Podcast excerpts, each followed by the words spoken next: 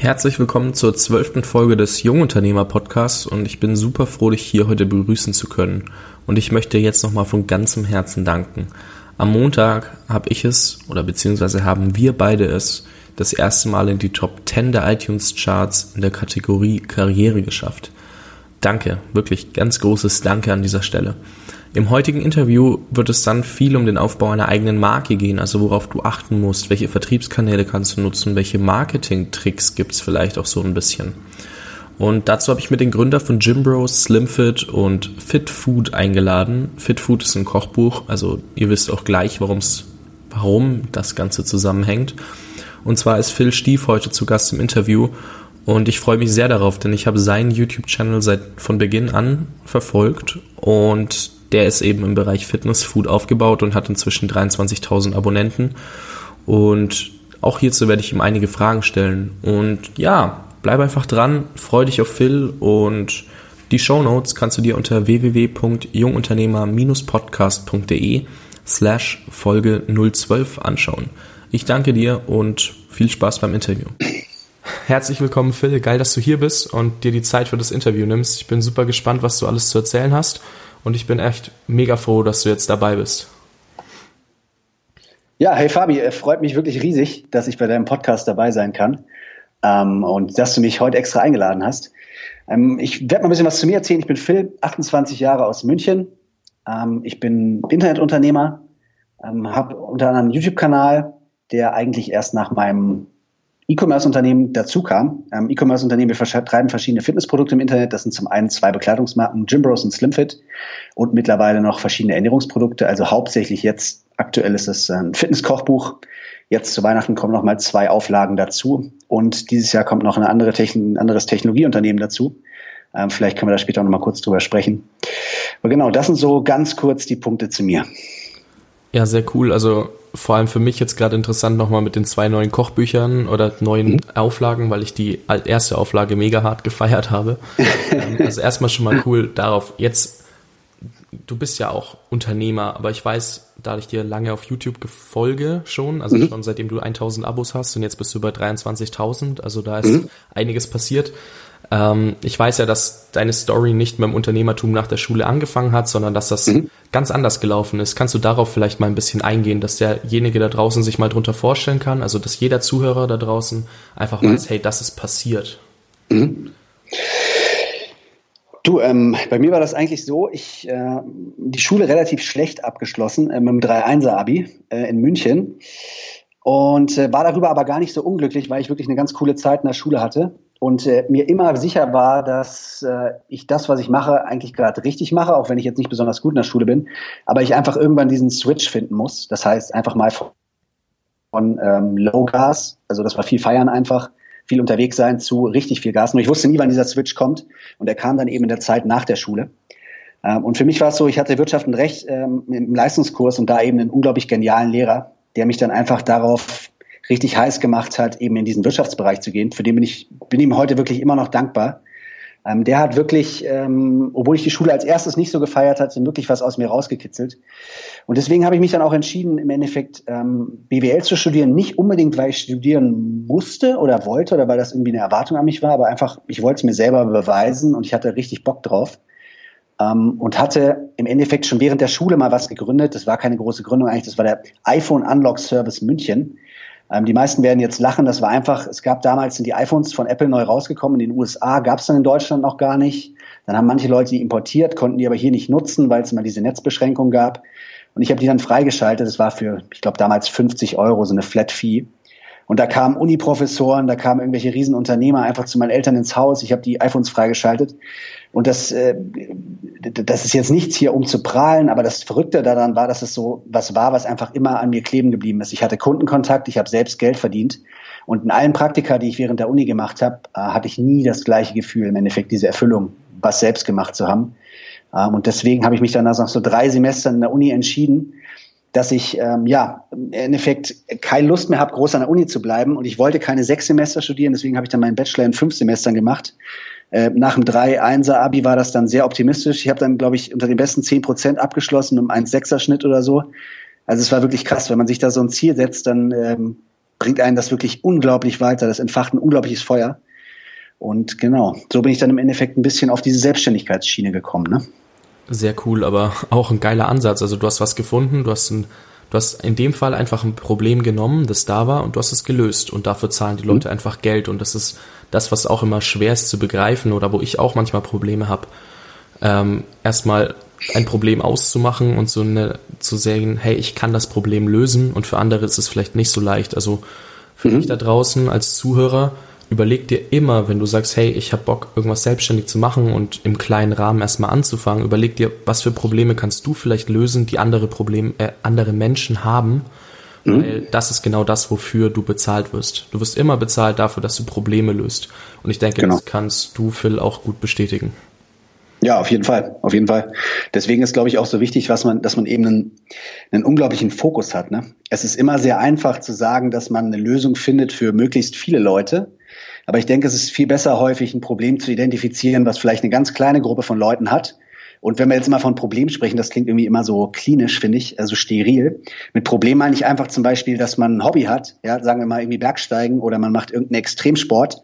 Äh, und das ist eine ganz kleine Gruppe von Leuten, die daran auch unglaublich Spaß haben und die daran im Endeffekt ihr ganzes Erspartes für ausgeben, ja, wie ich jetzt zum Beispiel für Fitness oder sowas. Äh, und für die Gruppe findet man irgendein Problem, was man löst. Und diese kleine Gruppe ist dann auch bereit, das zu zahlen. Ne? Und irgendwann stellt man fest, dass nicht nur diese kleine Gruppe das Problem hat, sondern vielleicht viel, viel mehr Leute. Deswegen ist echt wichtig, dass man diesen unglaublichen Fokus hat ne, bei dieser Problemfindung. Ja, und das hast du auch gleich nochmal angewendet, und zwar bei deinem YouTube-Channel, weil da hast du dich darauf fokussiert, für Leute, mhm die einfach ja. keine Ideen haben oder keine Lust haben, sich so viele Rezepte auszudenken. Einfach mhm. hast du unheimlich viele Rezepte. Ich glaube, du hast jetzt um die 300 Videos auf deinem Channel, habe ich vorhin mal nachgeschaut.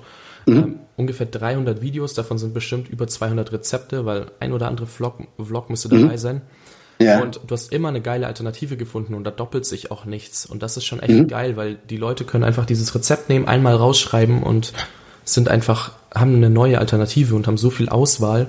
Und deswegen fanden mhm. die Leute dann auch das Kochbuch, so wie ich, mega geil, weil ich bin nicht der mhm. kreative mhm. Kopf, der sich jetzt zehn Rezepte überlegt, sondern ich nehme mhm. halt einfach, was es gibt. Und ja. hast du genau den Nerv der Zeit auch wieder getroffen. Das sieht man ja auch an der Abonnentenzahl einfach, wie das gestiegen ist. Und ja. auch, ja, erstmal Respekt, dass du das genau auch hier wieder angewendet hast und jetzt nicht dich selbst als Beispiel genommen hast, sondern das nochmal auf eine andere Branche übertragen hast, weil du hättest dich auch mhm. selber einfach als Beispiel erklären können. Klar. Und deswegen cool, dass du es nicht gemacht hast. Da hatte ich noch ein bisschen was zu erzählen. So. das stimmt. Aber es ist auch meistens schwierig, sich selbst als Beispiel zu nehmen, einfach weil jetzt zum Beispiel mit dem YouTube-Kanal, das war einfach, ich habe den Kanal aufgemacht, weil das wirklich so ein Problem war, was ich selbst hatte. Ne? Es gibt vielleicht, äh, kann man sagen, es gibt natürlich international irgendwelche Fitnesskochkanäle auf YouTube, aber mir hat einfach sowas gefehlt, gerade jetzt im deutschsprachigen Raum, was einfach einfach lecker gesund war, jetzt in meinem Fall auch komplett ohne Nahrungsergänzungsmittel. Und das reicht eben nicht, wenn ein Fitnesskanal mal ab und zu irgendwie so ein Rezept postet, sondern du musst einfach eine Person dahinter haben, die wirklich, die wirklich unglaublich viel Spaß daran hat, ähm, sowas sehr einfach in hoher Qualität darzustellen. Ne? Weil sonst kannst du Leuten auch diesen Lifestyle im Endeffekt nicht rüberbringen. Ne? Warum soll jemand was nachkochen, was nicht gut aussieht, was bei den meisten überhaupt nicht gut schmeckt, wenn sie es nachkochen, ja, und was vielleicht noch irgendwie 30 Zutaten hat, ne? Ähm, das ist, glaube ich, ganz wichtig, dass man vielleicht sogar so anfängt, dass man für sich selbst dann ein Problem löst äh, und im Endeffekt so dann Leute findet, die auch das gleiche Problem teilen. Ne? Aber jetzt, wie Steve Jobs einfach mal gesagt hat, man kann im Endeffekt nie am Anfang sehen, wo man dann am Ende hin will. Ne? Danach ist es immer sehr einfach zu sagen, so ja, das war genau mein Weg, ich wollte genau diese Nische haben. Aber das lässt sich im Vorhinein eigentlich nie sagen, sondern du kannst immer so ein bisschen deinem Bauchgefühl vertrauen und dem vertrauen, was du schon gelernt hast. Aber ansonsten, glaube ich, sich selbst als Beispiel nehmen, ist dann immer doch, da würde ich schon ein bisschen als arrogant bezeichnen. Ne? Ja, okay, das, da hast du auch wieder recht. Jetzt hast du mir natürlich eine Frage vorne weggenommen, weil ich wollte ja. fragen, was ist dein USP auf YouTube? Den hast du ja. jetzt ja erklärt, weil du gesagt hast, hey, ich habe erstens hast du die Videos wirklich mit hoher Qualität produziert. Ja. Vor allem, man merkt, wie viel Arbeit du dir beim Schnitt gemacht hast. Was ist nicht so, du filmst einfach die ganze Zeit drauf und machst da einen Timelapse draus, sondern du ja. hast so unterschiedlich viele Sequenzen, dass du sogar andere YouTuber inspiriert hast mit diesem Schnittstil. Das weiß ich, weil das wird dir jetzt kurz was sagen, der Tyson Fitness, das er dann mal eine Zeit lang übernommen hat, mhm. als er regelmäßig solche Videos rausbringen wollte. Also mhm. man sieht, jemand, der dir gefolgt hat, wurde so mhm. inspiriert, weil er es so geil fand, dass er es selber nachmachen wollte. Auch mhm. jetzt in einem größeren Stil jetzt bei den Videos, deswegen auch mhm. das, das zeugt von Qualität. Ja. Und ähm, ja, auch wirklich immer schön auch präsentiert. Also du hast nie mhm. irgendwas hin, äh, so hingestellt und es sah auf gut Deutsch gesagt scheiße aus, sondern es war eben echt mega, mega ansprechend und man hatte echt, entweder hat man Hunger bekommen oder ja. man wollte es sofort nachkochen, obwohl ja. man keinen Hunger hat. Ähm, und das war schon echt, war schon echt ziemlich verrückt und war echt was Neues. Und deswegen, ja, wie das gesagt, den, den Nerv der Zeit getroffen. Ja, ich glaube, ähm, die, die Bildzeitung hat es mal ganz gut auf den Punkt gebracht in so einem Interview, was ich mit ihr hatte.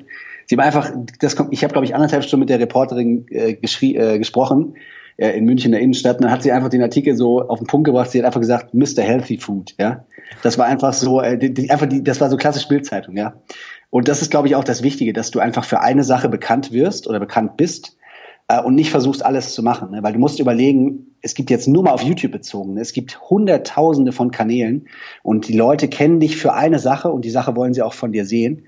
Und ich glaube, du musst dann einfach gucken, dass du in der Sache der Beste wirst. Ne? Der Beste überhaupt, äh, auch wenn das jetzt mal wieder vielleicht ein bisschen arrogant klingt, sollst gar nicht, sondern man soll einfach versuchen, sich selbst jeden Tag zu schlagen. Ne? Und äh, du merkst es dann auch einfach von dem Feedback der Leute, ne, dass denen das halt wirklich weiterhilft. Ne? Wenn die dir schreiben, dass sie jetzt schon 30 Kilo abgenommen haben oder dass sie halt wirklich glücklich mit dem sind, was, was du ihnen, was du ihnen überbringst, das ist eigentlich dann das wirklich Schöne. Ne? Jetzt ja. bin ich auch ein bisschen abgekommen, aber ich hoffe, das ist nicht zu schlimm. Mega gut, weil du erklärst ja genau dem ja. Zuhörer, was er, was er sich überlegen sollte, dass ja. er nicht irgendwie falsch startet. Also sparst du ja unheimlich Zeit dadurch mit deinem mhm. Tipp. Also von daher gar kein, gar kein Problem. Alright. Jetzt ist auch so, du sagst, sich jeden Tag zu übertrumpfen. Das klingt irgendwie mhm. immer ein bisschen schwierig, aber überleg dir jetzt mal als Zuhörer, wenn du jeden Tag ein Prozent besser wirst, dann wirst du übers Jahr mhm. verteilt 365 Prozent besser. Mhm. Und dann nochmal weiter gesehen, dann kannst du es ja gerne mal hochrechnen, wie viel das dann exponentiell ist, weil dann wirst du nämlich unheimlich schnell, unheimlich gut und wenn jedes Mal nur ein Tick besser zu werden, das mhm. jeder hin irgendwie, weil man weiß, was der nächste Schritt ist, um besser zu werden. Und das ist echt, echt super, dass du den Tipp jetzt eben genannt hast, weil damit kann man auch eben was anfangen. Das ist nicht nur so objektiv, sondern man kann es für sich auslegen und sagen, ich kann das in der Situation verwenden oder ich brauche es dafür. Und mhm. das ist echt, echt super. So, du, ich, jetzt, ich muss noch, ich will noch einmal ganz kurz einhaken. Ich weiß, äh, wir sind jetzt schon ein bisschen am Reden, aber ganz wichtig, also um das vielleicht noch konkreter zu machen, jetzt mal auf den YouTube-Kanal bezogen. Ähm, wenn du zum Beispiel Videos produzierst äh, und du sagst wirklich, dass du jeden Tag besser werden willst, dann ist es auch wirklich so, du musst einfach sagen, ich produziere jetzt zum Beispiel fünfmal ein bestimmtes Format, zum Beispiel ein Rezept, und danach setzt du dich wirklich hin, das beansprucht meistens die meiste Zeit, einfach mal drei bis fünf Stunden setzt du dich hin, überlegst dir, welches Video war gut, warum war das gut, wie ist beim Zuschauer angekommen, liest alle Kommentare Kommentare durch und entwickelst darauf aufbauend entweder ein neues Format oder sagst, okay, das Video ist so gut angekommen, ich entwickle das weiter. Und das bezieht sich nicht nur auf Videos, das bezieht sich auf jedes Produkt, was du im Unternehmen baust, das bezieht sich selbst auf dich selbst, wenn du dich jede Woche hinsetzt und dir überlegst, okay, was habe ich gut gemacht, was habe ich schlecht gemacht, was kann ich besser machen. Ne? Ja, also das wäre wirklich so die, die, die konkrete Ausgestaltung, wie werde ich denn jeden Tag besser. Ne?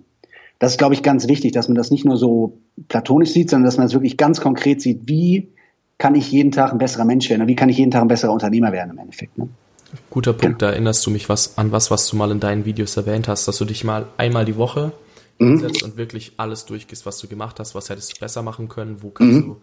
Das ist gut, weil daran habe ich mich jetzt lange Zeit nicht erinnert. Da muss ich auch mal ein bisschen selber an mir wieder, möchte ich wieder an mir arbeiten, dass mhm. so die Selbstreflexion wieder etwas zu stärken und ähm, mit einzubauen. Guter Auf Punkt, danke. Fall. So, jetzt, jetzt haben wir ja doch mit dem YouTube-Channel angefangen. Ich wollte erst mit, erst mit den Marken anfangen. So, jetzt, jetzt will ich einfach, weil ich es so spannend finde, hast du ein ganz bestimmtes Lieblingsrezept, was ja. du die ganzen, am, am liebsten jeden Tag essen würdest, so nach dem Motto? Oh, das ist eine gute Frage. Ich fange meistens meinen Tag an mit äh, ein bisschen Haferflocken, Bananen und Milch äh, und dann so ein bisschen ähm, als Porridge gemacht, so in der Mikrowelle oder irgendwie auf dem Herd aufgewärmt. Äh, einfach so morgens schon mal ein paar Ballaststoffe, ähm, ein paar komplexe Kohlenhydrate. Ich glaube, man kann kaum besser in den Tag starten, ähm, als wenn du was hast, was wirklich lange im Tag anhält. Mittags gerne zum Beispiel, wir haben so, ich habe mal so ein Proteinbrot gemacht, das heißt, ich habe den Brotteig selbst gebacken mit einem hohen Eiweißanteil, dann schneidest du den Deckel weg und füllst das mit so Frischkäse äh, und überstreust das mit Kräutern. Also da könnte ich jetzt, äh, könnte ich jetzt hier beim Podcast äh, aufhören und in die Küche laufen, ja. wenn ich drüber nachdenke. Das sind so die, die mir jetzt in den Sinn kommen, genau. Gut, die werde ich auf jeden Fall in den Show Notes verlinken, weil vielleicht hat ja der ein oder andere Bock, sie nachzukochen. Ähm, ja. beziehungsweise zu backen, weil Kochen ist da ja nicht ganz so. so, ja, dann jetzt, jetzt will ich mal ganz kurz auf die Marken eingehen. Also du hast ja. Jim Bros und Slim Fit. Also es sind beides, es beides eine, jeweils eine Fitness-Bekleidungsmarke. Also ich stelle mhm. sie jetzt, sind ja auseinander, das ne? sind jetzt ja nicht, gehören ja nicht unter einen Hut. Ja. Sind ja unterschiedlich. Jetzt hast du ja ganz spezielle Kriterien für deine Herstellung für dich erarbeitet. Warum sind die Kriterien für dich so wichtig und welche Kriterien hast du dir damals vorgenommen? Weil ich finde das mega spannend und auch so mhm. sehr cool, dass du diese festgelegt hast und der Hörer wird gleich wissen, warum. Du, das war, ähm, ich meine, gerade wenn, ich kam jetzt auch aus dem, in diesem Bekleidungsproduktionsbereich, da, da hatte ich im Endeffekt überhaupt keine Erfahrung. Ähm, das war ein paar Jahre, nachdem ich von der Uni gekommen bin. Und das war im Endeffekt auch alles selbst äh, erarbeitet. Ne? Das heißt, du hast wirklich bei Null angefangen, hast dann dich mal ein bisschen in Asien umgeguckt, ähm, vielleicht in afrikanischen Ländern, wo du produzieren lassen kannst. Dann habe ich zuerst äh, in Asien produzieren lassen, ähm, war damit nicht so ganz zufrieden. Das hat zum einen mit der Mentalität beispielsweise der Chinesen zu tun, ähm, mit dem Umfeld. Ne? Also ich weiß nicht, viele Leute, die wissen, wie es in Bangladesch oder in Indien produziert wird. Ähm, die wissen wahrscheinlich auch, was ich meine. Die Qualität der Produkte, ne? Wie kann ich die Qualität auch kontrollieren? Ja, also Sicherheit. Äh, du musst ja auch im Endeffekt Vorauszahlungen leisten, wenn die, wenn die Ware dann ankommt, die Ware ist nicht in Ordnung, dann ist es immer ein bisschen schwierig. Ähm, Transportkosten, ne? Lieferzeiten beispielsweise. Und ich bin dann im Endeffekt äh, umgeswitcht und habe gesagt, wieso kann ich solche Sachen nicht eigentlich in der EU produzieren lassen, ja? Und jetzt ähm, noch ein bisschen ähm, krasser gesagt, wieso können große Marken wie Nike oder sowas nicht alles in der EU produzieren lassen, weil die haben ja wirklich unglaubliche Margen. Und ich habe dann auch einen Produzenten nach kurzer Zeit gefunden, mit dem ich super zufrieden bin. Ähm, und ja, das war für mich, ich habe den dann auch direkt besucht. Ja, ich habe mir das alles angeguckt, Produktionsstätte und Mitarbeiter und das war für mich einfach ein super Mix, einfach von der Mentalität der Leute, ja, ähm, einfach von der Fairness der Produktion, von der Qualität der Produkte, von der vom Transport, ja. Also innerhalb der EU funktioniert alles mit dem Laster. Du brauchst keine riesen Flugzeuge, du brauchst keine 30 Tage mit dem Schiff. Das ist alles schon ähm, sehr angenehm und ich finde, das sollten auf jeden Fall mehr Leute machen. Das freut mich auch zu hören, weil ich fand das mhm. so geil, als ich das das erste Mal von dir in irgendeinem Video gehört habe oder auf deiner Seite gelesen habe. Da bin ich mir gerade nicht ganz sicher. Auf jeden Fall, dass du dir sagst, hey, mir geht's nicht darum, so unbedingt den Gewinn auf neun, also auf 100 Prozent zu halten, sondern mhm. also möglichst groß zu machen, sondern auch wirklich, dass da hinten dran jemand steht, der auch dann davon leben kann und nicht der ja. da halb verhungert, weil er meine Kleidung produziert. Also so auch dieser moralische ja. Aspekt in dem Fall, der da wirklich eine Rolle spielt. Und das ist immer schön zu hören, dass sich da Leute echt noch Gedanken drüber machen. Ja, du, das, die, die Sache ist ja, also als Unternehmer, natürlich kommst du irgendwie so ins Spiel, weil ähm, du für dich selbst einen Unterhalt verdienen willst. Ne? Aber also merkst dann ganz schnell, dass die Mitarbeiter halt einfach im Endeffekt deine zweite Familie ist äh, oder sind. Ähm, und du merkst auch, dass du, du eigentlich die einmalige Möglichkeit hast, halt auch was anderes zu machen. Ne? Das sei jetzt bei der Bezahlung von Praktikanten oder bei irgendwelchen anderen Vergütungen oder bei der Fairness, wie du mit anderen Leuten umgehst. Ähm, und du siehst so viel Mist, wenn du als Konsument beispielsweise einfach jetzt äh, in Unternehmensumfeldern mal umherguckst, der wie mit Leuten umgegangen wird, sei es mit Lieferanten oder mit Mitarbeitern. Und du hast als Unternehmer einfach die einmalige Möglichkeit, das besser zu machen, ja, so wie du es dir eben vorstellst. Und das finde ich eben gerade daran auch so super spannend. Und ich glaube, da sollte jeder dann auch die Opportunity nutzen, das einfach zu machen, ja. Das hast du auf jeden Fall auch schön gesagt. So, jetzt habe ich eine Frage. Du nutzt ja nicht nur einen mhm. Vertriebskanal, du hast ja deine Website und mhm. Wie, wie also was, wo verkaufst du überall? Was verstehst du Vertriebskanäle jetzt ähm, unabhängig vom Marketing? Also im Endeffekt nur äh, Verkaufsplattform? Ja, nur erstmal Verkaufsplattform und danach Marketing. Also ja. hätte ich nochmal extra äh, beleuchtet. Okay. Ja. Also wir haben angefangen, oder ich habe angefangen mit dem, mit dem eigenen Shop, das ähm, eigenen Shopsystem, ähm, was ich damals mit dem Gymbros eben aufgezogen habe. Und das hat sich auch als sehr funktional herausgestellt. Eine super Sache ähm, und eignet sich eben besonders gut, wenn du eben irgendeinen Bezug zur Zielgruppe hast, beziehungsweise wenn du schon ein Following hast. Ne? Einfach weil ähm, das teuerste, das darf man sich eigentlich nie, ähm, äh, darf man nie vergessen. Das teuerste und komplizierteste ist häufig nicht das Produkt, außer ich baue jetzt irgendwie Raketen oder sowas, sondern das, das Schwierigste ist meistens die Neukundenakquise ne? und auch das teuerste. Ja? Das heißt, so ein Neukunde kann dich mal easy kosten, einfach fünf bis 15 Euro oder sowas für ein T-Shirt. Ne? Äh, und das ist eben ganz wichtig. Und wenn du beispielsweise schon ein Following hast, ja, das heißt, du hast schon Zeit investiert, jetzt zum Beispiel bei dir ist, weiß ich, vielleicht mal in Zukunft ein Blog oder irgendwie sowas oder der Podcast und du verkaufst dein Informationsprodukt, dann kaufen die Leute danach dein Produkt. Ne? Das heißt, die Neukundenakquisitionskosten hast du im Endeffekt schon mit deiner Arbeit dann gedeckt, ja, die du bisher schon geleistet hast. Ne? Und das wäre jetzt natürlich Unsinn, dann nochmal die Leute über Amazon zu leiten, weil Amazon ist natürlich nicht da nur, um Produkte, äh, die Zahlung abzuwickeln, sondern Amazon ist im Endeffekt da, um dir neue Kunden zu gewinnen. Ne? Deswegen zahlst du auch den hohen Preis an Amazon, den du an Amazon zahlst. Und deswegen, also wenn du ein eigenes Following hast, kann ein eigener Shop auf jeden Fall Sinn machen. Ja, wenn du jetzt wirklich überhaupt keine Ahnung von Technik hast, dann machst du dir halt einen Shopify-Shop oder sowas. Ähm, wenn du Ahnung hast, setzt einen eigenen auf. Und ansonsten, wenn du wirklich keine Ahnung vom Marketing hast und kein eigenes Following, dann können Shops wie Amazon oder eBay eben super Sinn machen. Ne? Und deswegen, wir haben eben dann gesagt, okay, um eben noch neue Kunden zu gewinnen, haben wir dann nach boah, anderthalb Jahren ungefähr noch Amazon dazu genommen. Zuerst eben als Marketplace-Händler einfach nur Produkte eingestellt. Und jetzt mit dem Kochbuchprojekt, was ja unabhängig von Jim Bros und Slimfit läuft, dann haben wir noch FBA gemacht, einfach weil die Conversion dort deutlich besser ist, als wenn ich das nur als Marketplace verkaufe. Und das sind aktuell die Vertriebskanäle, genau. Sehr cool. Also man sieht auch hier, es gibt die Möglichkeit, nur einen zu wählen, aber man kann sich auch gut auf mehreren aufstellen, wenn man das möchte und sagt, hey, das passt. Ich meine, mhm. wenn du jetzt von vornherein sagst, hey, ich möchte eigentlich, ich, ich krieg so viele Neukunden durch mein eigenes Projekt, dann brauchst du kein Amazon. Das ist immer so, gut, das muss man für sich selbst entscheiden. Ich meine, Amazon ist halt nun mal der Marketplace mit, den, mit der höchsten Conversion, glaube ich, überhaupt, weil die Leute mhm. gehen dahin und kaufen, weil sie wollen ja was kaufen, sie suchen ja dort. Das ist dann auch immer verrückt, wenn man sich das mal vorstellt, dass die Leute, also dass, dass Amazon, Amazon schon so weit ist, dass sie, also schon lange so weit ist, dass die Leute einfach nur hingehen, um zu kaufen. Im mhm. Laden, wenn man jetzt im Laden ist, dann schaut man sich eigentlich nur um und kauft fast nie. Also ich finde das immer verrückt, wie dieser Switch entstanden ist.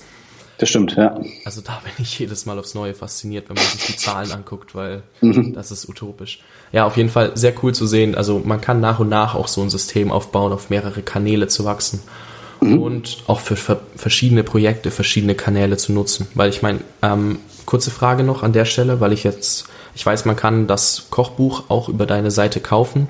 Läuft mhm. das dann trotzdem über Amazon, dass das an Amazon weitergeleitet wird oder läuft, musst du das dann quasi persönlich verschicken, so nachdem? Nee, nee, äh, wir haben praktisch für die Jim Bros Sachen, für die Slimfit Sachen und für das Kochbuch als erstes ähm, haben wir im Endeffekt unseren Logistiker in Berlin. Das ist ein ganz normaler Fulfillment-Partner, der ähm, der Bestellung annimmt, äh, einfach per, per Datei-Upload und dann verschickt er die Sachen. Sehr sympathische Firma. Liebe Grüße an die Sonja, wenn sie das hört, die seit äh, drei Jahren, glaube ich, mittlerweile schon mein Ansprechpartner ist. Also sehr cool. Ähm, damals bin ich, war ich in Berlin, habe die Sachen noch aus meinem Schlafzimmer im Endeffekt verschickt das ist übertrieben, aber aus der Wohnung.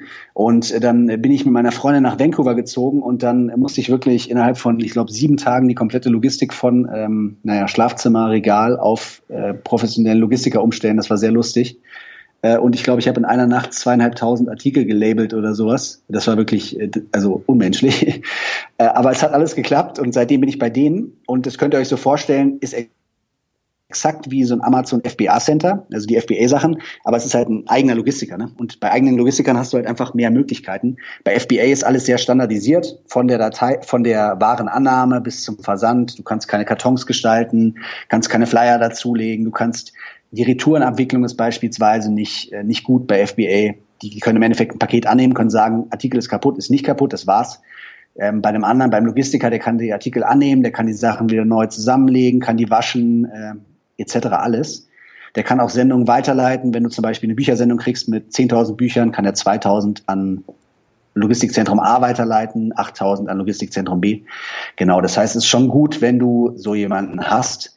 Das heißt beispielsweise bei uns sind dann gesplittet eben zwischen den FBA-Zentren, ähm, die sind dann bei uns in Leipzig und irgendwo im Ruhrpott und eben in Berlin ist unser Hauptlogistikzentrum.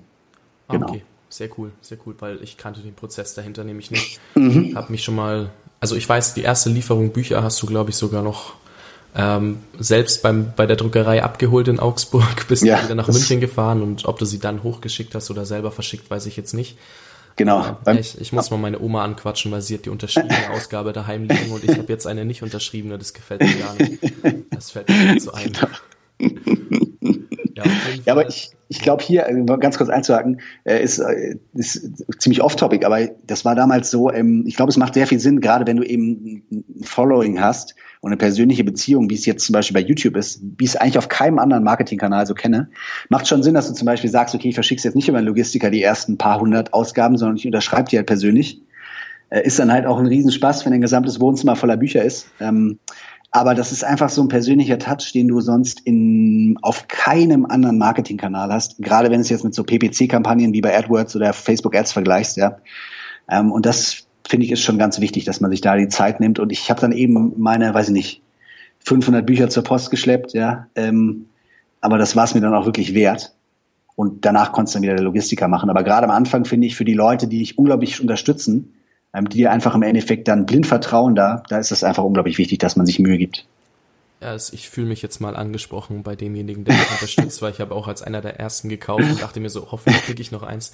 Es macht aber auch mega sympathisch, dass du sagst, hey, ich unterschreibe das, ich, Klar. ich ähm, verschick's selber und dann auch vorher bei der Marke, wo du sagst, hey, ich achte auf die Kriterien und das ist mir wichtig und das, das macht es einfach sympathisch, authentisch und ich denke, dafür feiern dich die Leute auch dementsprechend, so wie ich es halt auch eben tue. Und deswegen Merci. sehr, sehr gut zu hören. Und jetzt noch eine andere Frage. Also, du hast ja schon angesprochen, PPC, Amazon, also alle möglichen Kanäle quasi. Und jetzt so ein bisschen, also PPC ist Pay-per-Click für dich als Zuhörer, mhm. falls du dich damit nicht auskennst. Und ist eine Marketingstrategie. Und jetzt wollte ich mal fragen, was denkst du ist die effektivste Marketingstrategie, die du nutzen kannst? Mhm. Mm, okay. Wobei ich sagen, die Frage ist ein bisschen weit. Ne? Also, ähm, weil, also ich meine, es gibt Produkte, also es gibt ja erstmal die Frage, ist, willst du einfach ein Produkt verkaufen oder willst du eine Marke aufbauen oder was, was ist dein Ziel? Also jetzt im Kontext Marke aufbauen. Okay. Da zählt hm. für mich jetzt auch drunter zum Beispiel äh, die Arbeit in den YouTube-Channel oder in einen Podcast reinzustecken und dann dieses ja. äh, Feedback zu bekommen und damit quasi eine Social Proof aufzubauen. Hm. Also nicht, dass ich ja. das jetzt wegnehmen will, aber ich denke, darauf wird es hinauslaufen. Aber ich wollte es von dir nochmal hören. Ja. Und einfach, dass du sagst, also dass der Zuhörer sich vorstellen kann, warum du so viel Zeit auch in einen YouTube-Channel, abgesehen von mhm. Spaß, noch mit investierst. Ja, ähm, ich habe bei mir war es ja wie gesagt genau andersrum. Ich bin ja eben, ich würde mich auch nicht als YouTuber bezeichnen, ähm, gerade nicht als Fitness-YouTuber, aber ähm, also ich würde es, wenn ich es nochmal machen könnte, würde ich es wahrscheinlich andersrum machen. Ich würde nicht zuerst das Produkt bauen und danach den YouTube-Kanal oder das eigene Following, sondern ich würde einfach zuerst versuchen, völlig ohne Hintergedanken einfach ein, ähm, ein Following aufzubauen, egal auf welchem Kanal, sei es im Blog, sei es bei Vine, sei es bei Instagram, ähm, bei Periscope, völlig egal. Aber einfach, um ein Gefühl dafür zu kriegen, erstens macht mir das wirklich richtig Spaß, weil auch so ein YouTube-Kanal, ich habe jetzt, äh, ich, du hast gesagt 300, ich glaube, es sind sogar irgendwie 383 Videos oder so. Und jedes Video hat mich mindestens sechs bis acht Stunden gekostet. Das heißt, es kannst du grob ausrechnen, das ist wirklich, wirklich viel Arbeit. Und das muss einem auch unglaublich viel Spaß machen. Ne? Und indem man erstmal ein eigenes Following aufbaut, merkst du erstmal, kannst du wirklich die Energie reinstecken? Hast du Lust, die Energie jeden Tag reinzustecken? Und das merken die Leute, das überträgt sich auch einfach auf die Leute. Und du merkst dann, okay, steigen die Follower, macht dir das immer noch Spaß?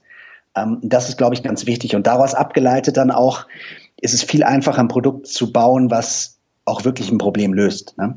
Wenn du als erstes mit wenig Erfahrung von der Uni kommst oder nicht bei der Uni, nicht auf der Uni warst, dann würde ich sagen, ist es sehr, sehr schwierig, ein, ein, richtig gutes Produkt zu bauen. Einfach weil du nicht wirklich ein Problem lösen wirst. Ne? Ähm, Probleme wirst du erst lösen, wenn du irgendwo gearbeitet hast über eine längere Zeit oder an etwas gearbeitet hast. Kann auch als Hobby sein, beispielsweise an einem Open Source Projekt oder sowas. Und du hast einen ganz tiefen Einblick in die Materie. Ähm, und, und diesen Einblick haben eben andere Leute von außen nicht. Ne? Genau. Und deswegen, ich glaube, wenn du eben so ein Following aufbaust, zum Beispiel jetzt sagen wir mal Thema Veganismus oder sowas oder irgendwie Rohkost, dann hast du so einen krassen Einblick und so einen Feedback-Loop mit deinen Followern, dass du einfach sehen kannst, okay, da ist ein Problem, darauf baue ich was auf. Hm, aber eben der erste Gedanke sollte, glaube ich, nicht sein, dass du ein Produkt baust, sondern du baust ein Following auf, merkst, das macht dir richtig Spaß, das Gebiet, darauf aufbauend dann ein Produkt. Ähm, und das vermarktest du über deinen Kanal, ist klar. Aber dann musst du dir auch eben ähm, im, erst einmal im Klaren sein, die Leute, die vertrauen dir. Das heißt, du kannst keinen Scheiß verkaufen, ja. Also wenn ich Mistverkleidung, Bekleidung verkaufe, dann schreiben die Leute direkt in die Kommentare, das ist Mist, ja. Das ist wie zum Glück äh, eben nicht passiert. Genauso beim Kochbuch, ja. Du musst da wirklich liefern. Das ist ganz wichtig. Und darauf aufbauen ist eben wichtig, nicht nur über seinen Kanal zu vermarkten, sondern natürlich dann zu gucken, wie kann ich das skalieren, ja. Und dann kommen eben Pay-per-Click-Sachen, also die ganzen Ads und sowas, ähm, oder andere Influencer, andere Endorsements, die du noch ähm, dazu kaufst, weil du kannst im Endeffekt nicht das ganze Marketing machen, ne? sondern du musst im Endeffekt gucken, wie kannst du das Ganze skalieren und das geht dann einfach über andere Plattformen. Genau. Sehr cool. Ja, das ist oft so. Ich habe auch mal den Fehler gemacht. Ich wollte erst ein Produkt basteln und dann dachte ich so, ja, das wird schon laufen und bin dann mhm. erstmal auf die Fresse geflogen, auf gut Deutsch. Mhm. Aber da, da, sieht man auch, dass du selber sagst, selber sagst, erstmal ein Following aufbauen, also sich selbst so ein bisschen branden in dem Sinn, also eine Brand ja. aufbauen und dann gucken, was wollen die Leute überhaupt, weil die sagen dir ja auch, was ihr Problem ist. Ich denke mal, du wirst in den Kommentaren oft genug gehört haben, das und das möchte ich haben oder mach mal ein Kochbuch, ich habe keine Lust mehr, die Videos jedes Mal rauszusuchen, so nach dem Motto. Absolut, absolut. Aber, aber, du musst auch sehen, dass es ist, geht nicht nur darum, was die Leute wollen, sondern auch im Endeffekt, wer du eigentlich bist ne? oder was du sein willst. Weil zum Beispiel jetzt, selbst wenn du sagst, zum Beispiel so ein bisschen die Richtung Persönlichkeitsentwicklung, ich wette, wenn du jetzt in ein, zwei Jahren nochmal zurückguckst, dann denkst du dir so, krass, ich war ja sowas von äh, gestreut, was ich damals gemacht habe. Äh, und du bist dann, ich denke mal, in ein paar Jahren bist du vielleicht noch viel, viel fokussierter, weißt du, machst so eine ganz genaue Nische, ne? Und das ist einfach vielleicht die Nische, wo du, wo du deine größte Stärke hast. Ne? Das ist, glaube ich, auch das Wichtige daran. Also Following nicht nur, glaube ich, um besonders viele Follower zu finden, sondern einfach, um unmenschlich viel zu lernen und zu gucken, wo bin ich wirklich am besten? Ne? Wo kann ich den meisten Value liefern für die Leute? Und da muss man auch ganz ehrlich zu sich sein. Ähm, das muss nicht sein, dass jeder mit einer Kamera ähm, durch YouTube durchläuft und irgendwelche Vlogs macht. Ja? Jeder hat vielleicht nicht das interessanteste Leben. Ähm, jeder hat vielleicht nicht die besten Kochskills. Ja? Ähm, jeder hat vielleicht nicht, ähm, ich weiß es nicht, ist nicht der beste Comedian. Es ist ganz, ganz wichtig, dass man da einfach objektiv bleibt und sagt, ähm, ich selbst, ich bin auch ein Produkt, ja, wenn ich im Endeffekt mich da verkaufe oder präsentiere. Und an dem Produkt muss ich feilen, ja. Und das Produkt muss nicht alles können. Das Produkt hat eine Stärke und die Stärke muss ich eben finden. Und das ist eben ganz, ganz wichtig. Ne? Dass man sich selbst da auch kritisieren kann und sehen kann, okay, das hat gut geklappt, hat nicht gut geklappt. Ähm, ganz realistisch bleiben und das mache ich jetzt weiter dann. Sehr gut, sehr gut. Ja, da hast du mich gerade nochmal schön ähm, ja, zurückgeholt und gesagt, hey, du musst schon noch ein bisschen spezifischer sein. Das ist ganz gut, mhm. dass du es gesagt hast. Weil ähm, es ist immer schön, also wenn man wirklich, wirklich spitz aufgestellt ist und da reingeht und da, ein Pro also erstmal ja, Content liefert, Probleme löst, alles mhm. in dem Bereich. Und weil dann können erstens ein Vorteil ist, die Leute finden dich, weil sie dich finden wollen, wenn sie dieses Problem haben und du nur für dieses Problem da bist, so ein bisschen. Mhm. Eine Sache, also deswegen, man sagt ja immer, such dir eine Nische und wenn du, wenn die Nische besetzt ist, such dir eine Nische der Nische. Also mhm. deswegen, das ist auch nochmal gut, dass du da gerade drauf eingegangen bist. Und ja, ich habe das echt so ein bisschen ausgedrückt, als ob du unbedingt diese Followerschaft brauchst, um dann ein Produkt mhm. zu machen. So war es nicht gemeint, aber gut, dass du das nochmal klargestellt hast, dass mhm. man einfach auch natürlich Spaß dran haben soll. Ich meine, ich mache diesen Podcast auch, weil es mir mega Spaß macht. Ja. Und nicht, weil ich sage, boah, ich will unbedingt da mal 10.000 stehen haben oder so. Weißt du, das ist da gut, dass du drauf eingegangen bist. Das habe ich ein bisschen unsauber ausgedrückt. Nee, genau. Ich glaube, es ist auch viel einfacher zu sagen, ich löse ein Problem, was ich selbst habe und was viele andere haben. Und dadurch kommt dann einfach irgendwann, kommen Leute, die eben auch daran interessiert sind. Ne? Und wenn du halt immer so hergehst und sagst, jeden Abend, ah Mist, äh, ich mache jeden Tag Videos und irgendwie äh, mache ich halt keine 10.000 Abos im Monat, dann ist das halt eine super depressive Sache. Ne? Deswegen, es muss dir wirklich Spaß machen, was du willst. Und ich glaube, es gibt niemanden, der im ersten Jahr irgendwas aufmacht oder irgendeinen irgendein Channel startet, egal auf welcher Plattform, und direkt hundertprozentig weiß, wer er ist im Endeffekt, ne? was er machen will. Das ist eben unglaublich wichtig, sich selbst da auch zu finden ne? und ganz offen zu sein für verschiedene Richtungen, die man vielleicht einschlagen kann. Ja, das kann ich bestätigen. Ich meine, ich habe jetzt gerade mal, jetzt heute ist die elfte Folge online gegangen und am mhm. Wochenende habe ich gemerkt, hey, eigentlich will ich mich noch ein bisschen besser positionieren. Ich habe mich nicht mhm. genug aufgestellt, weil ich nicht nach meinem Warum gegangen bin. Also ich habe mir nie genug Gedanken um mein Warum, warum mache ich das gemacht. Mhm. Also nie ged genug Gedanken gemacht. Und als ich das gefunden habe, war klar, hey, noch einen Ticken besser aufstellen, noch einen Ticken. Ja. Ich denke, es wird immer so weitergehen, aber das kommt auch Schritt für Schritt, weil wenn man nicht anfängt, kann man sowas gar nicht herausfinden. Also das ist auch immer so ein Punkt, man muss einfach mal anfangen. Man, mhm. man muss nicht perfekt starten. Perfekt starten ist immer so eine schöne Illusion, die jeder denkt, die, dass man es machen muss, weil es soll immer alles super aussehen, aber ja, ich denke, deine ersten Videos waren auch anders als die, die du jetzt produzierst. Du, meine ersten Videos würde ich am liebsten sofort löschen. Aber ähm, du, das, ich, ich sage das immer, aber das ist wirklich so wahr. Ähm, wenn du zurückguckst und du kannst dich nicht schämen ne, über dich selbst, dann hast du auch keinen Fortschritt gemacht. Ne? Also wirklich, das ist, das ist die einfachste Möglichkeit zu sehen, dass man sich krass entwickelt hat. Wenn du zurückguckst und denkst dir so, fuck man, was habe ich da damals gemacht? Wie habe ich da ausgeschaut? Wie habe ich geredet? Und äh, du würdest am liebsten das Video löschen, aber da weißt du dann insgeheim, kannst du so in dich reinlächeln und weißt, ja krass, also seitdem hat sich ja schon einiges verändert und das ist dann auch irgendwie wieder schön. Ja, da habe ich ein schönes Zitat, da hat And, Andy vom, also der Flixbus-Gründer, also einer der drei, mhm. hat mir dann ja. auf einem Vortrag gesagt, ähm, wenn du dich für dein erstes Produkt nicht schämst, dann hast du viel zu lange damit gewartet und wirst so viele mhm. Optionen verloren haben und Möglichkeiten, weil jemand anders wahrscheinlich schneller war. Mhm. Und das, das war cool, weil er es dann mit seiner Story noch so ein bisschen erklärt. Und das hat sich aber bei mir eingebrannt. Immer wenn ich höre, perfekt starten, denke ich, mhm. nein, überhaupt nicht perfekt starten, sondern ähm, da, das ist ganz falsch und sowas. Also das hat sich bei mir so stark eingebrannt in der Situation. Das war, mhm. deswegen, da denke ich immer wieder dran. Ja. Jetzt habe ich noch eine ganz andere Frage, weil ich, äh, jeder, der dir auf Snapchat oder auf YouTube lang genug folgt, weiß, dass mhm. du keinen normalen Schlafrhythmus hast. Also Schlaf ja. ist für dich immer so, naja, sagen wir mal von drei bis um sechs oder von drei bis um sieben, vielleicht ja. mal von fünf bis acht. Jetzt, dir passiert das täglich. Ein Tipp mhm. für, den, für den Zuhörer da draußen, wie schafft man es oder welche Tricks gibt's, um mit wenig Schlaf rauszukommen? Oder wie kann man das hinbekommen, wenn man mal wenig schläft, da trotzdem ja. irgendwie, gibt's da Tricks, die du hast, dass du da trotzdem irgendwie mega fit wieder rauskommen kannst oder dich fit machst? Boah, du, ich glaube, also erstmal muss man wirklich immer sagen, ich bin davon schon überzeugt, dass mehr Schlaf ist immer besser als weniger Schlaf, ne? weil man muss sich überlegen, ich bin jetzt zum Beispiel niemand, der ähm, ich weiß nicht, irgendwie Steine aufeinander legt, also wo im Endeffekt äh, die Arbeitsleistung auch dann linear verläuft. Ne? Also wenn ich einen Stein lege, dann habe ich eingelegt, wenn ich zwei, dann zwei, sondern ist halt gerade als Unternehmer ist halt viel Kreativität, ja. Und Kreativität ist halt nicht linear. Das heißt, ähm, wenn du wirklich mal einen richtig guten Gedanken hast, dann kannst du dir damit vielleicht eine Woche Arbeit sparen, ja, oder halt in einen Monat, ja, oder ich weiß nicht, irgendwie 50.000 Euro, die du halt in ein Projekt investierst. Und deswegen ist halt wirklich wichtig, dass man erstmal schon ziemlich scharf im Kopf ist. Ja. Und natürlich ist auch als Unternehmer dann einfach wichtig, dass du dann meistens irgendwie mal 16 bis 18 Stunden Tage machst. Und da ist für mich dann eigentlich immer der Trick, ähm, dass ich halt einen genauen Plan vom Tag habe. Äh, ich habe auch Wunderlisten mal häufig benutzt. Jetzt aktuell nutze ich auch diese Notizen-App einfach von Apple. Die hat ja auch so eine Option, wo du solche Checklists machen kannst. Finde ich sehr übersichtlich, sehr minimalistisch. Ähm, das ist das Wichtigste. Du musst den kompletten Tag durchgeplant haben. Sobald du anfängst, dich hinzusetzen, ja, und nicht mehr auf 180 bist, dann, äh, dann wird es dir einfach schwerfallen, weiter Gas zu geben. Ne? Genauso musst du dir Leute suchen, die auch richtig, richtig Bock haben. Ähm, ich habe da jetzt auch viele Leute einfach im YouTube-Umkreis gef äh, gefunden. Ich hätte es nie gedacht, dass YouTube auch so eine Familie ist innerhalb von den Leuten, die Inhalte erstellen. Ähm, das sind Leute, die sind noch ein bisschen jünger als ich, so also vielleicht so 21, 22. Ähm, liebe Grüße an die Junggesellen in Berlin. Ähm, die sind so heftig am Hasseln, wirklich. Das ist so eine Inspiration, auch wie krass die Jungs Gas geben. Ähm, die haben zum Beispiel auch direkt nach der Schule, die haben nicht studiert, sind erstmal nach Australien ähm, und machen jetzt, produzieren fürs ARD und ZDF ihre YouTube-Videos. Also unglaublich, wie krass die Jungs Gas geben. Und von denen gibt's halt noch viel, viel, viel, viel mehr in die Richtung. Und das finde ich halt super inspirierend. Das heißt, zum einen Plan haben, ähm, das Umfeld richtig haben.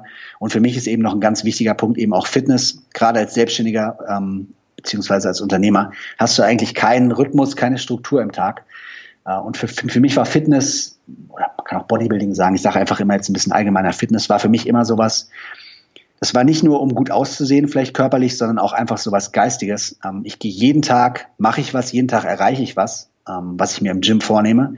Danach setze ich mich vor einen Spiegel, überlege nochmal, krass, es wird ultra anstrengend die nächsten Tage, Wochen, aber ich habe es auch die letzten zehn Jahre geschafft und ich saß die letzten zehn Jahre vor dem Spiegel und deswegen wird es die nächsten Wochen auch klappen. Das ist auch sowas, was dir Zuversicht gibt. Das heißt, ich glaube, man muss für sich immer so ein paar kleine Tricks äh, und Mindhacks haben, äh, um sich da dann einfach durchzufuchsen. Okay, cool. Also so eine kleine Routine in dem Sinn ist es ja auf, also eine große Routine ist es mit dem Fitness. Mhm. Du sagst, du gehst wirklich super regelmäßig und mhm. es muss schon echt was ganz, ganz Schlimmes passieren in dem Sinn, dass du sagst, du gehst mal nicht. Also da muss was super, super, super Wichtiges sein, mhm. dass du mal nicht ins Fitness gehst und dass du die Routine eigentlich nie brichst und damit einfach auch schon perfekt, mhm. also ziemlich geil in den Tag startest oder halt weißt, das ist auf jeden Fall Anker im Tag und mhm. da würdest du sagen, das ist so mit unter das Wichtigste, abgesehen vom Umfeld, was natürlich mega wichtig ist. Man sagt ja auch mhm. immer, die fünf Leute, mit denen du dich, mit denen du am meisten Zeit verbringst, das bist du. Also mhm. da findet man das auch wieder, so in dem, was du gesagt hast. Und ja. auch in Planung. Also mit Planung mhm. habe ich noch so ein bisschen Probleme. Da kann man sich bei dir auf jeden Fall was abschauen. Aber ja, Wunderlist werde ich übrigens in die Show Notes packen. Die Notizen-App hat jeder am iPhone, wenn er ein iPhone hat. Deswegen, das brauche ich dann nicht. Klar. Aber das Wunderlist packe ich auf jeden Fall mit rein. Mhm. Sehr cool. Ähm, ja, hast du, also ich denke, wir haben jetzt mega viel Input für den Hörer gehabt und wenn wir ja. jetzt, ich kann mit dir noch weiterreden, aber das wird dann eher so ein Privatgespräch. Das, äh, glaube ich, möchte der Hörer dann nicht mehr hören, was ich für Fragen innerhalb der letzten anderthalb oder zwei Jahre aufgebaut habe. Ja. Deswegen hast du noch einen abschließenden Tipp, den du jetzt dem Hörer geben würdest? In Bezug auf. Du, du darfst dir den Bezug aussuchen, also so eher ähm, ja, so ein, so ein letzter kleiner Tipp oder ein motivierender Satz, ein, dein Lieblingszitat, irgendwas in die Richtung. Ja. Oh, ich habe mal einen Vortrag gehalten, ähm, das war lustig, ich war mir gar nicht sicher, wie ich ihn benennen sollte. Dann ist mir wieder so ein altes Sprichwort ähm, in den Sinn gekommen. Nach meiner letzten Uniprüfung, nach den fünf Semestern, ich wusste ja nicht mal, ob ich durchgekommen bin. Es war eine Informatikprüfung und ich hatte einfach schon irgendwie drei Monate davor für den Tag danach einen Flug nach San Francisco gebucht, weil mich äh, San Francisco mal so mit seinen ganzen Tech-Startups so fasziniert hat. Äh, und der Bachelor hat dann auch zum Glück ja geklappt. Und in San Francisco habe ich irgendwo so einen Satz aufgeschnappt. Und der hieß immer Always be shipping. Ähm, und das ist ein Satz, finde ich, der unglaublich viel Gewicht hat. Always be shipping bedeutet im Silicon Valley eben, dass du einfach immer, egal wie unzufrieden du gerade mit der Leistung bist, ist, wie weit dein Produkt ist, einfach immer, immer, immer deliverst. Also immer im Endeffekt, sei es ein Produkt rausbringst, dein Podcast rausbringst, dein YouTube-Video rausbringst, weil man sich innerlich immer so sagt als Mensch, na, es könnte jetzt vielleicht nicht gut genug sein oder na gut, heute überspringe ich dann doch mal oder na ja, die Leute wird schon nicht stören, wenn ich jetzt einmal was verpasse. Und ich glaube, es ist einfach auch für die Psyche unglaublich wichtig, dass man eben immer am Schippen ist, ja. Auch wenn das nur ganz, ganz kleine Häppchen sind, wenn man dann eben 365 Tage zurückguckt, dann ähm, kann man einfach dann meistens doch ziemlich stolz auf sich sein. Und deswegen immer dran denken, wenn ihr dran zweifelt, soll ich das jetzt veröffentlichen, soll ich das Projekt jetzt machen, einfach immer always be shipping. Sehr guter Punkt und da, da sieht man auch wieder, die Routine beibehalten, einfach die Routine nicht brechen, weil wenn du sie mhm. einmal gebrochen hast, kannst du immer sagen, boah, habe ich ja letztes Mal schon gemacht, hat keinen gestört, mhm. kann ich diesmal wieder machen. Und wenn du mhm. dich immer dazu so ein bisschen, naja, auch zwingst, das dann online zu bringen, dann hast du diese Routine und es wird irgendwann auch naja, normaler und du akklimatisierst dich auch. Ich meine, die ersten Videos auf YouTube, das habe ich jetzt von jedem gehört, sind immer ja. mega schwer und eine mega Überwindung. Irgendwann ja, ist einfach Routine und für dich ist es jetzt normal, ein Video hochzuladen und ähm, also also es wird einfach irgendwann Routine, so dass du sagst, hey, es passt so, wie es ist. Es muss nicht ja. hier besser sein, es muss nicht hier besser sein, sondern ich bin, wie ich bin, ich produziere, wie ich es mache. Mhm. Und ich produziere für denjenigen, dem es gefällt. Ich produziere ja sowieso nicht für denjenigen, denen es nicht gefällt.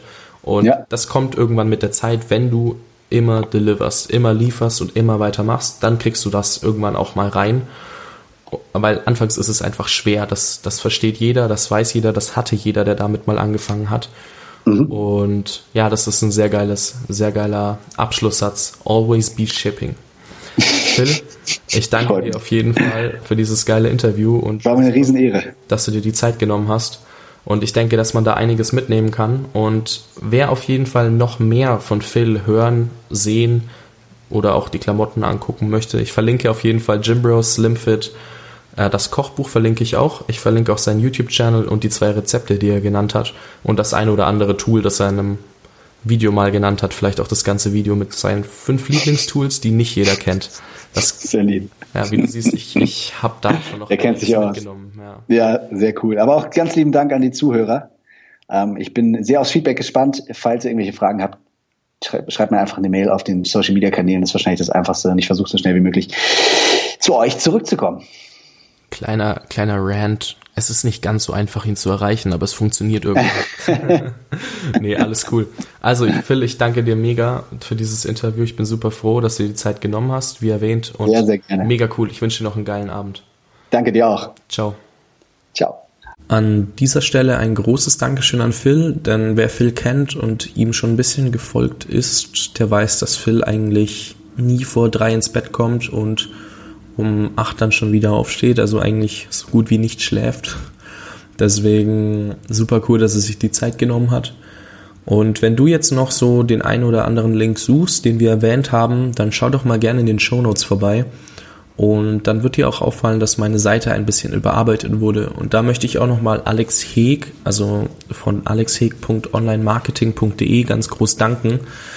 Denn er hat sich da mal ein bisschen Zeit genommen und hat da angefangen, die Seite zu überarbeiten und ist jetzt so ein bisschen mit reingerutscht und wird da immer mal wieder was ändern. Und ja, die Shownotes findest du unter www.jungunternehmer-podcast.de slash Folge 012.